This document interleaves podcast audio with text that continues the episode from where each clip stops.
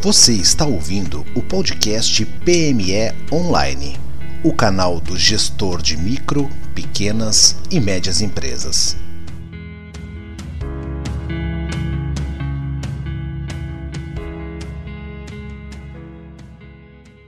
Olá, bem-vindo ao PME Online.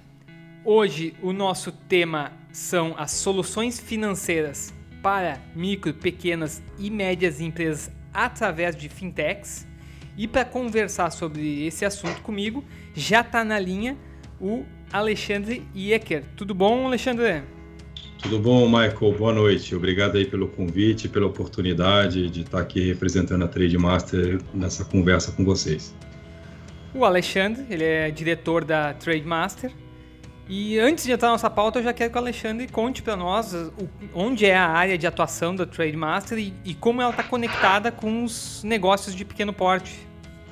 Perfeito.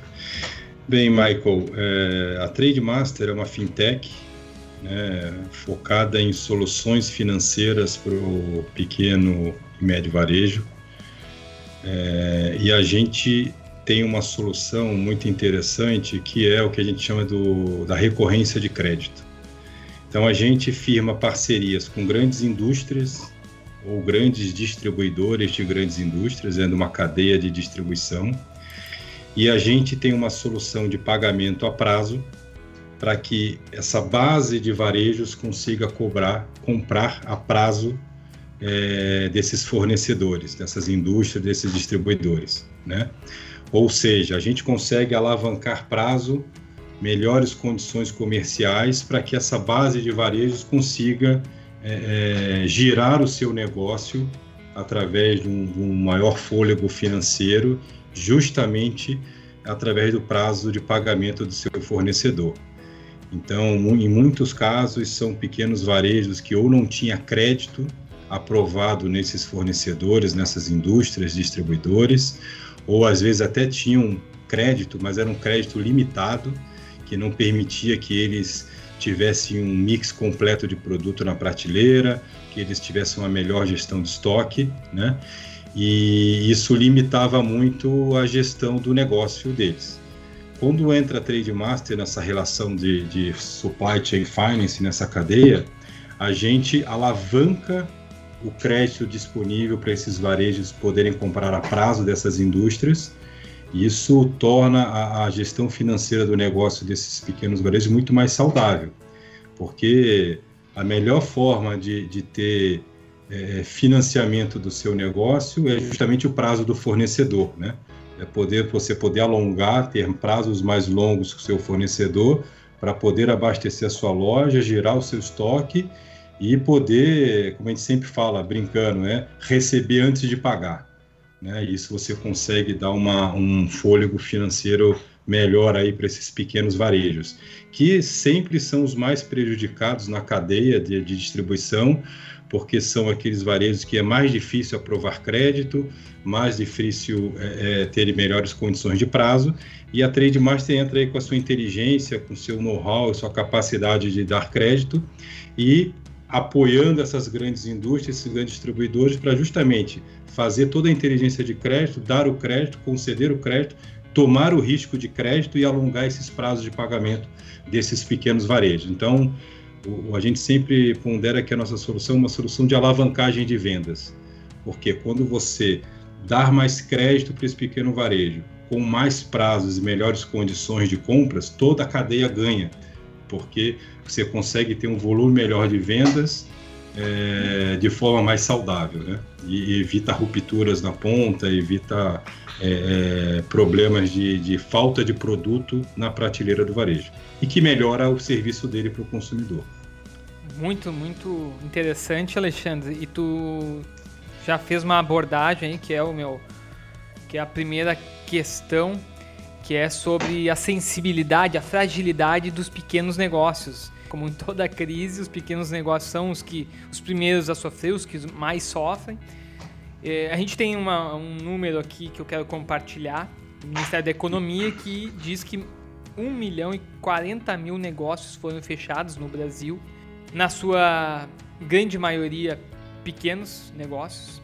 Pegando um nicho específico, a Confederação Nacional do Comércio aponta que houveram 75 mil fechamentos de lojas no, no ano de 2020, que destas lojas 98% eram micro e pequenas empresas.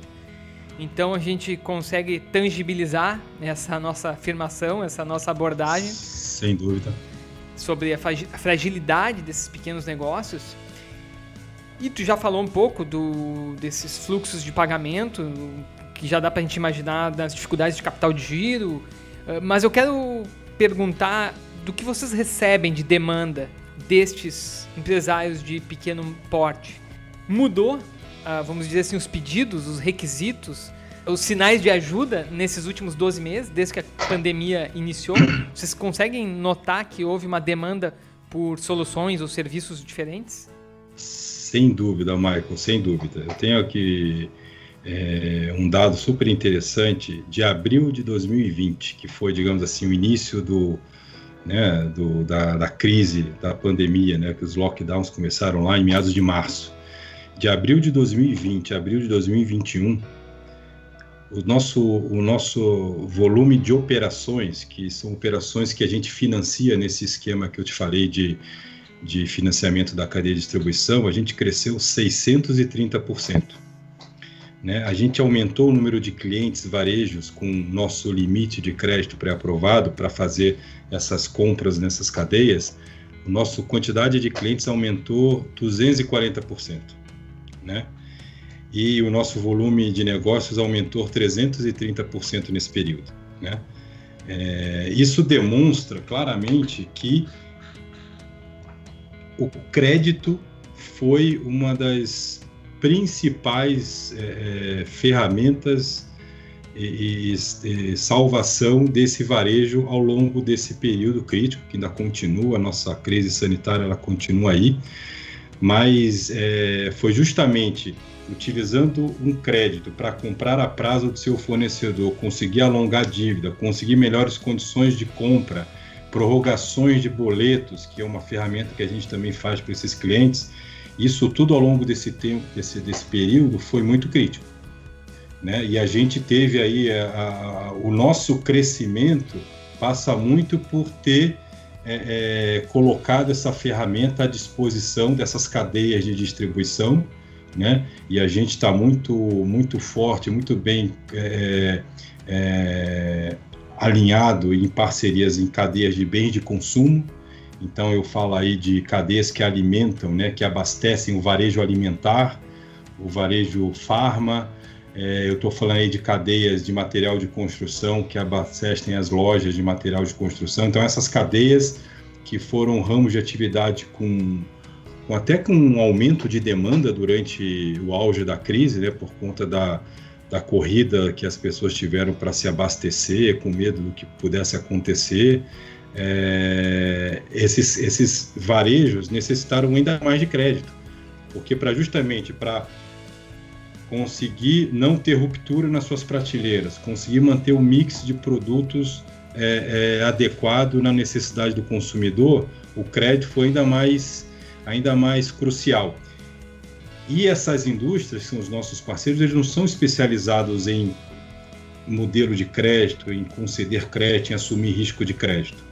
Então, o nosso, a nossa parceria, o serviço que a gente presta para a foi crucial para justamente a gente conseguir alavancar a oferta de crédito sem aumentar risco em toda a cadeia, risco de, de, de, da saúde financeira da cadeia.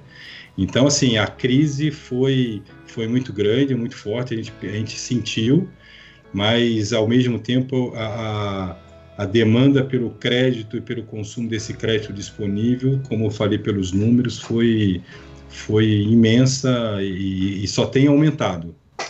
É muito interessante te ouvir falando e, e te ouvir compartilhando esses números, porque ao mesmo tempo a gente observou um esforço tremendo uh, do governo em possibilitar crédito, né? Créditos emergenciais durante esses 14 meses desde que se iniciou a pandemia, né? Mas mesmo assim, não, parece não ter sido suficiente, né? Tanto é que os Exatamente. As, as fintechs como a Trademaster sentiram essa procura, né? Mas hoje, 14 meses depois, como é que tu enxerga o acesso ao crédito para esses empreendedores de micro e pequeno porte.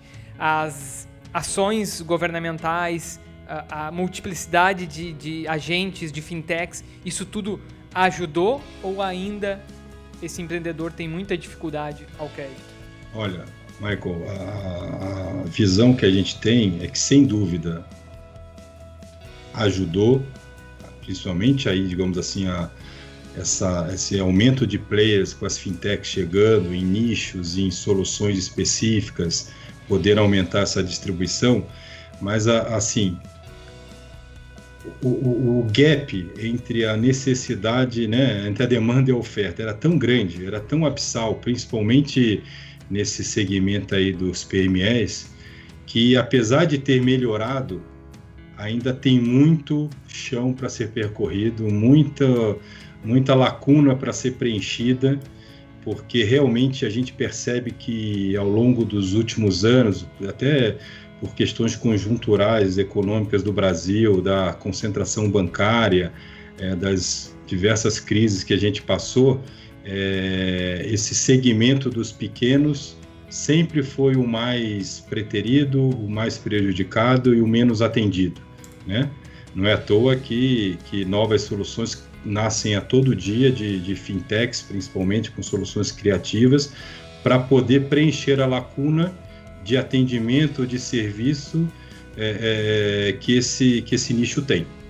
Tá? Então, eu, eu, encaro que a gente, como, como país, como economia, avançou muito e a crise, ela, ela pelo menos tem esse lado de bom, né? porque é na crise que a criatividade aflora, que, que as necessidades são, são, são de forma mais rápida é, preenchidas, mas ainda tem uma lacuna grande ainda tem uma lacuna grande, a gente ainda percebe, a gente atua no, no crédito digamos assim, um crédito específico né, é, é, para a cadeia de distribuição, mas a gente percebe que esses nossos clientes necessitam de mais linhas de crédito, mais linhas de financiamento para poder é, é, gerir o negócio de uma forma mais saudável, de uma forma mais alongada, é, não só no que tange a compra do seu fornecedor, né? mas de, de uma maneira em geral para poder gerir o seu negócio. E, e, e, ainda existe muita dificuldade desse nicho de cliente conseguir acesso a crédito. Né? Mas a gente vê assim de maneira muito é, positiva essa agenda que o Banco Central está tendo nos últimos anos de, é, vamos falar assim, usar um termo, democratizar o acesso ao crédito, né?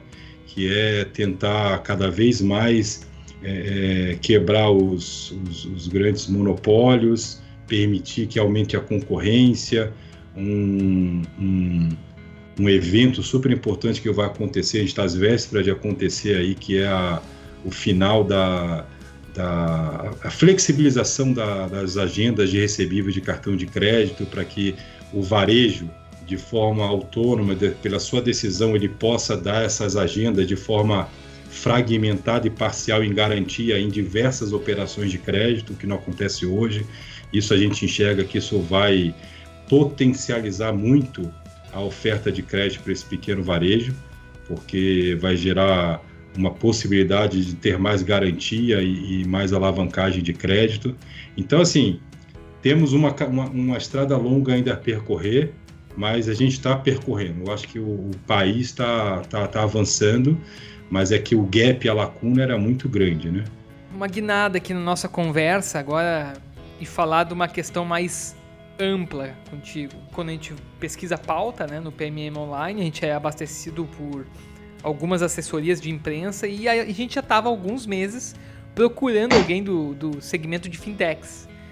Porque essa, essa é uma da, um dos temas que a gente mais discute e, e eu, como diretor de uma empresa de software de gestão para PME, é, eu me vejo diante dessa questão, que é a educação financeira dos empreendedores de micro, pequeno e médio porte. A gente sabe que a, a gente tem uma questão cultural, né, um gap educacional muito forte desde os ensinos mais básicos, ensino médio, nesse tema de educação financeira. Né?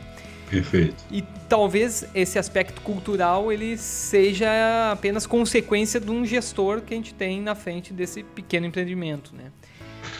Como é que vocês veem? Vocês que estão no dia a dia, né? Negociando, no dia a dia conversando, no dia a dia tentando orientar, né?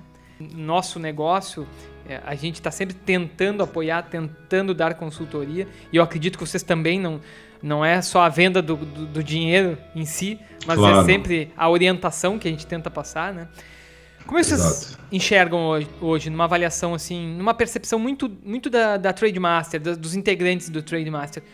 Em que nível está a educação financeira desse empreendedor?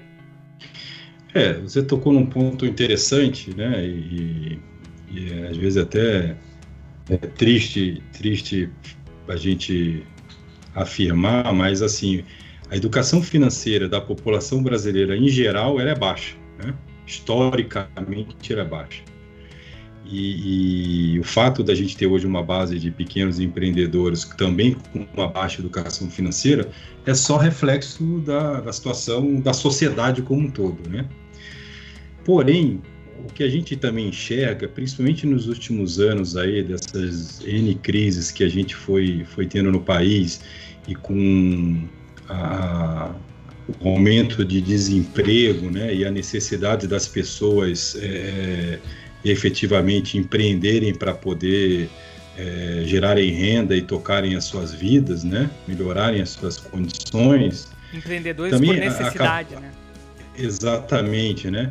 É, é, a gente também tem um, um, vamos falar assim, um nicho de empreendedores que são ex é, é funcionários da iniciativa privada, né? Muitas vezes até ex é, líderes em, em cargos de gestão da iniciativa privada, que esses, quando começam a empreender, eles já vêm com mais bagagem, com mais experiência, com mais é, é, capacidade de fazer gestão financeira. Então, a gente tem aí essa, essa leva de novos empreendedores, como você, você ponderou aí por necessidade, que, que acabam é, melhorando, digamos assim, a, a, o nível da, da, educação financeira. Mas, sem dúvida, no final da, da, do dia, a educação financeira em geral da sociedade brasileira ainda é baixa, é, é, é, um, é, um, é um gap que a gente tem como sociedade, e tanto é que tem várias né, fintechs, como você falou, que, que exploram esse nicho e essa, essa oportunidade de melhorar serviços de educação financeira para o público em geral e também para pequenos empreendedores, acoplando isso na sua prestação de serviço. Então, eu enxergo assim, dessa forma. Temos aí é, um gap, sim, de educação financeira, mas essa entrada de empreendedores por necessidade, como a gente falou, ela acaba é, trazendo pessoas com, com, já com uma certa bagagem, com um certo conhecimento e, e melhorando aí a, a, gestão financeira dos seus negócios, né? Ou seja, eu quero dizer o seguinte: é, hoje em dia, quando se negocia com um pequeno empreendedor, com uma pequena empresa, é, você conversa com pessoas que sabem, que sabem o que estão falando, que eles entendem, eles sabem é, a, os juros que eles estão pagando no financiamento, no empréstimo. Eles, é claro, na hora da necessidade de tocar o negócio, eles têm que, têm que ter o capital de giro e têm que fazer o negócio rodar. Mas eles não são totalmente é, desinformados, pelo contrário, pelo contrário. Mas vamos lá, vamos voltar para as fintechs. É, eu pessoalmente eu, eu observo o movimento de startups já há alguns anos e as fintechs eu vejo com bons olhos, com muito otimismo, com muita de um lado muito positivo, né? Já vem alguns anos, né, que volta e meia a gente lê uma, uma nota, olha, as fintechs vão acabar com os grandes bancos, né? A gente vê, a gente vê os, os mais otimistas nessa, com essa teoria, né? Mas daí a gente abre o G1 em 7 de maio com uma manchete: lucro dos grandes bancos cresce 35% no primeiro trimestre e atinge 18 bilhões de reais. Conta para nós, qual é que é o, onde é que está o futuro das fintechs, Alexandre? Ah, eu acho, é, é, eu, na linha do que a gente falou anteriormente, né? Eu acho que as fintechs, elas não vão, claro, é, sobrepor de, de novo, um, um, histórico de concentração bancária que a gente tem no Brasil de décadas. É, de uma hora para outra, isso vai ser é, é, derrubado ou vai ser superado por um bando de fintechs que acabou de nascer. Isso não acontece. Isso, é, isso é um processo. Isso é um processo é, evolutivo. Né? O que sim é, a gente percebe é que as fintechs elas têm ajudado a aumentar a concorrência, a, a melhorar a qualidade do serviço, porque é, o, a, mesmo se olha os grandes bancos, eles têm se incomodado ao longo desses últimos anos com o aparecimento de fintechs e têm procurado melhorar a sua própria prestação de serviço, a sua própria evolução tecnológica, a sua própria digitalização, porque é, não é só porque você é, tem é, um quarto do mercado que você não precisa prestar um bom serviço, né?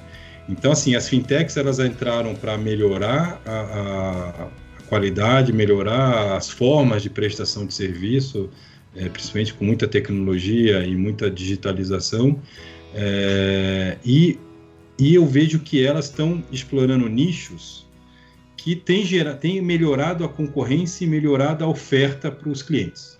Então, a Trade Master, por exemplo, é um exemplo clássico disso, que é, é, apesar de toda a musculatura de um grande banco, a prestação de serviço e, e a forma como a gente é, é alavanca a venda numa cadeia de distribuição, é, a gente, não, um grande banco não faz, por exemplo.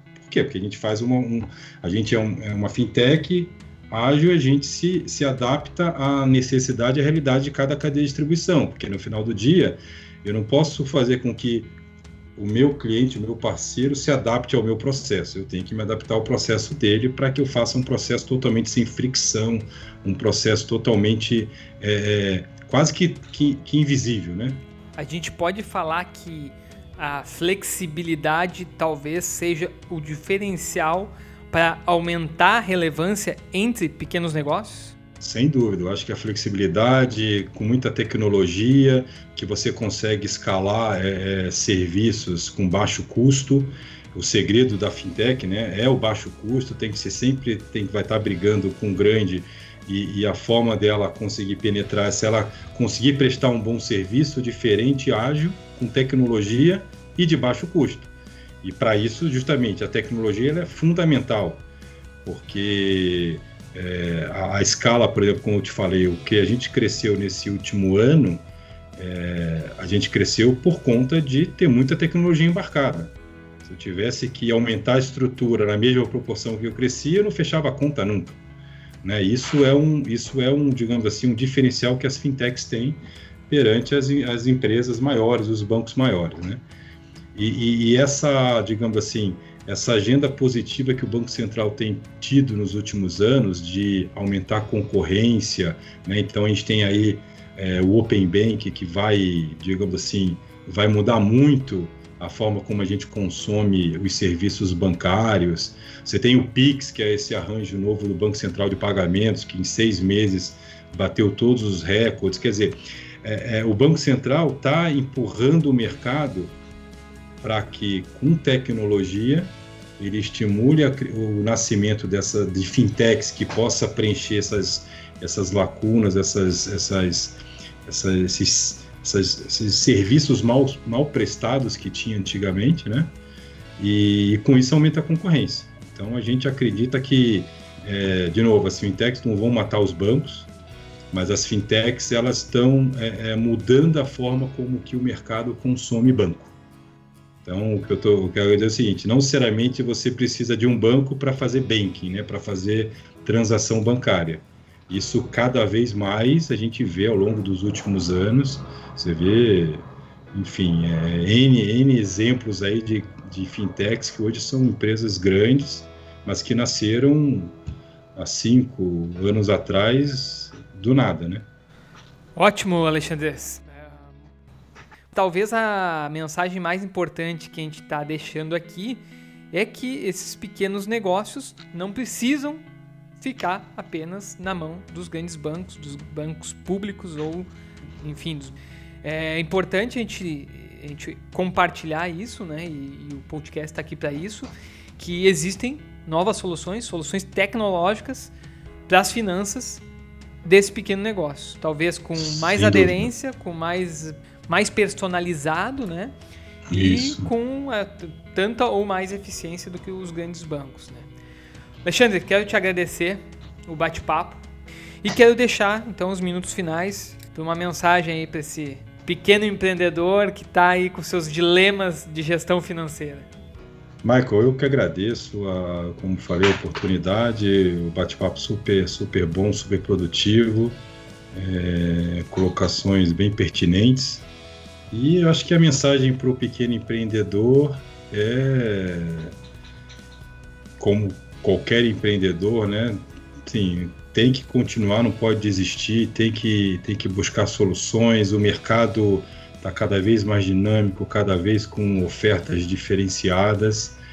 É, eu acho que o, o, empreendedor tem que estar tá sempre antenado para poder ter a flexibilidade, como você colocou, de, de mudar o seu fornecedor, de mudar o seu parceiro de negócios e buscando um parceiro que atenda ele melhor, é, ou seja, hoje ele tem, ele tem mais opções e cada vez mais vai ter mais opções no mercado para poder escolher e ter um bom serviço. E eu estou falando especificamente de serviços financeiros, né, de, de banking. Eu acho que isso é um caminho sem volta. A tendência no Brasil é cada vez mais a gente ter alternativas melhores, mais baratas, com mais tecnologia e esse empreendedor tem que estar antenado para poder não ficar é, escravo e dependente de um status quo antigo.